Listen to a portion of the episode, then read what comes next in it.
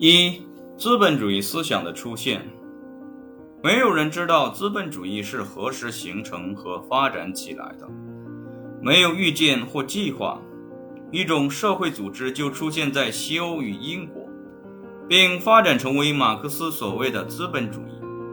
以前的社会牢牢地被过去所束缚，惯例和权威以宗教与政治力量的形式阻止变革。出现资本主义的一个本质因素是个人从教会。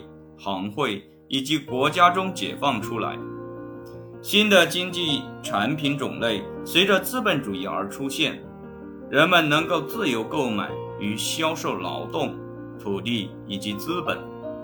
土地被获得地租的地主拥有，劳动受到获得工资的工人的控制，资本被获得利润的资本家控制。这些群体构成了截然不同的社会和经济群体，被用来作为古典分析的基础。决定这些群体之间收入分配的力量是什么？制度增长的劳动力是什么？产品的资本所有者被视为提供了增长的动力，因此这样的社会得名资本主义。在封建主义下，劳动。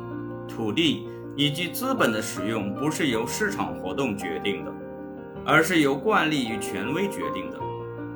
随着社会与经济组织新形式的出现，出现了企业家这个新的参与者，他们成为资本主义变革的要素。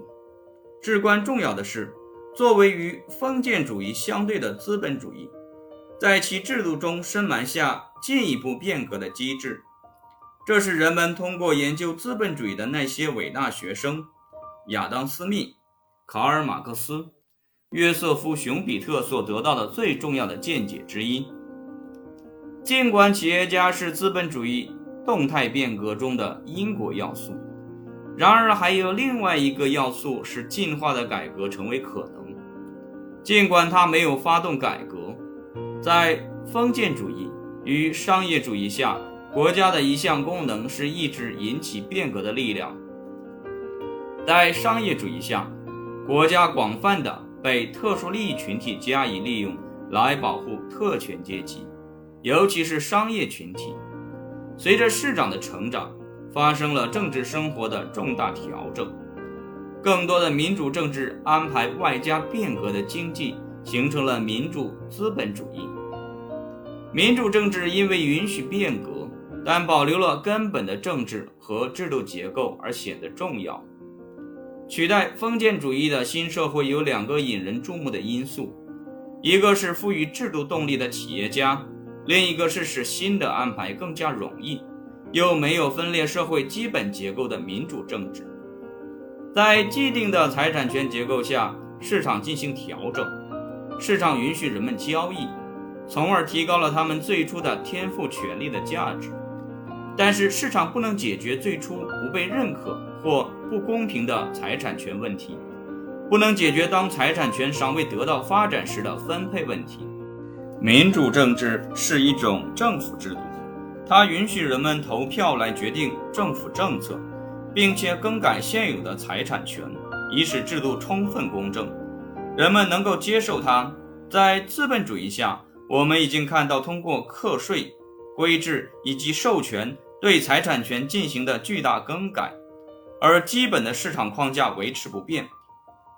古典政治经济学先驱、古典学派以及新古典学派考察了这一新兴的变革的制度，从特定的意识形态角度给予我们对资本主义理论上的理解。随着市场制度开始出现，作为个体经济活动的协调者，价格起了较大的作用。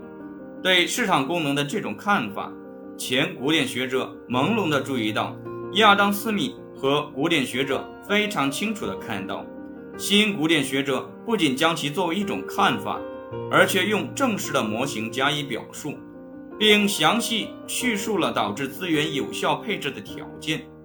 新古典经济理论发展成为一种解释在既定的私人财产制度下市场如何运作的理论。从这个意义上来说，因此而形成的新古典经济理论是资本主义经济思想。新古典经济理论将制度作为既定，它并不致力于研究粗线条的问题，诸如私人财产是怎样产生的，或者怎样的财产权结构是最佳的。奥地利经济学者重点考虑了这些粗线条的问题。实际上，流派之间的区别并不是这么清晰。在思想流派之间，整齐地画出分界线是创作者们开发的教学上的辅助手段，用来阐明方法与观点的差别。正如我们将要在下面所讨论的那样，奥地利经济理论由新古典经济学演变而来。因此，他们的观点能被看作新古典思想的一部分。对奥地利学者而言，这样说是正确的。但是，随着时间的发展，主流经济学与奥地利经济学已经分离。